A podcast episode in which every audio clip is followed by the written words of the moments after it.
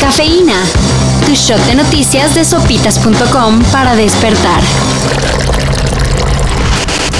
Diariamente en nuestro país se reportan decenas de asesinatos, pero ayer tres casos llamaron la atención por evidenciar hasta dónde ya se ha normalizado la violencia. El ex líder del PAN en Veracruz, Raúl Castillo, el fotoperiodista de Tijuana, Margarito Martínez, y el comediante Gilberto Rodríguez fueron asesinados a fuego directo en sus respectivas entidades. Ninguno de estos casos tiene relación. Y eso es quizá lo más preocupante. Asesinatos de figuras públicas ocurren diariamente con total impunidad por todo el país. ¿Y las autoridades? Bien, gracias.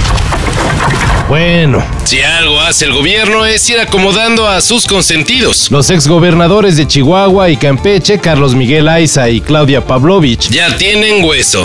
Ambos irán de embajadores. Se respira paz, armonía y buen ánimo para progresar. Estoy llorando el ojo, pero me estoy llorando. Estoy, estoy muy contenta este día. Ella a Barcelona. Él a República Dominicana. A quien también le tocará playita es al historiador Pedro Salmerón. Con todo y las inadecuadas efemérides que se aventó como director del Instituto de Estudios de la Revolución, las cuales le costaron el puesto. Sí, no importa, eso con lo que tenemos vamos a hacer todo lo que tenemos que hacer y por supuesto las acusaciones por acoso que han hecho en su contra alumnas del ITAM.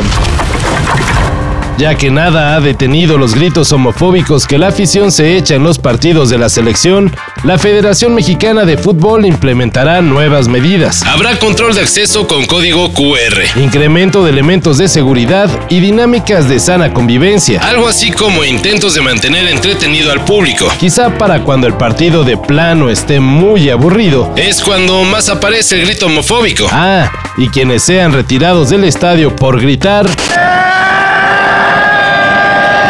Bueno, ya saben que no podrán asistir a partidos de la selección por cinco años. ¿Cómo ven? Aunque quién sabe cuándo vuelva Tom Holland como Spider-Man, la red fílmica del arácnido seguirá expandiéndose. O eso suponen los fans. Todo porque Jaden Smith publicó una foto con la máscara del hombre araña. You should be grateful that you have a dad like that that I'm, loves you like I'm that. really happy that I have such a loving father, you know what I mean? But there's a time and place for everything to happen. Según las interpretaciones de los conocedores, eso podría ser un aviso de un posible live action de Spider-Man de Miles Morales, cuyo protagonista sería el hijo de Will Smith. Esto es mera especulación, pero igual y sí. I'm ready, I'm ready, I'm ready, I'm ready to take on the world. Ayer celebró su cumpleaños un ser muy querido y respetado por llevar más de un siglo sobre la Tierra. Luis Echeverría. Es una, es una exageración enorme. No fue así. No, ese don qué. Nada más y nada menos que Jonathan, una tortuga de la isla Santa Elena que si los cálculos no fallan, tiene 190 años, lo cual es todo un récord mundial para su especie. Bueno, Echeverría con sus 100 años igual es todo un caso dentro de la clase política. Pero a él muy pocos quisieron cantarle las mañanitas. Aquí no cayó muy bien eso. Por algo será. Para esto y mayor información en sopitas.com.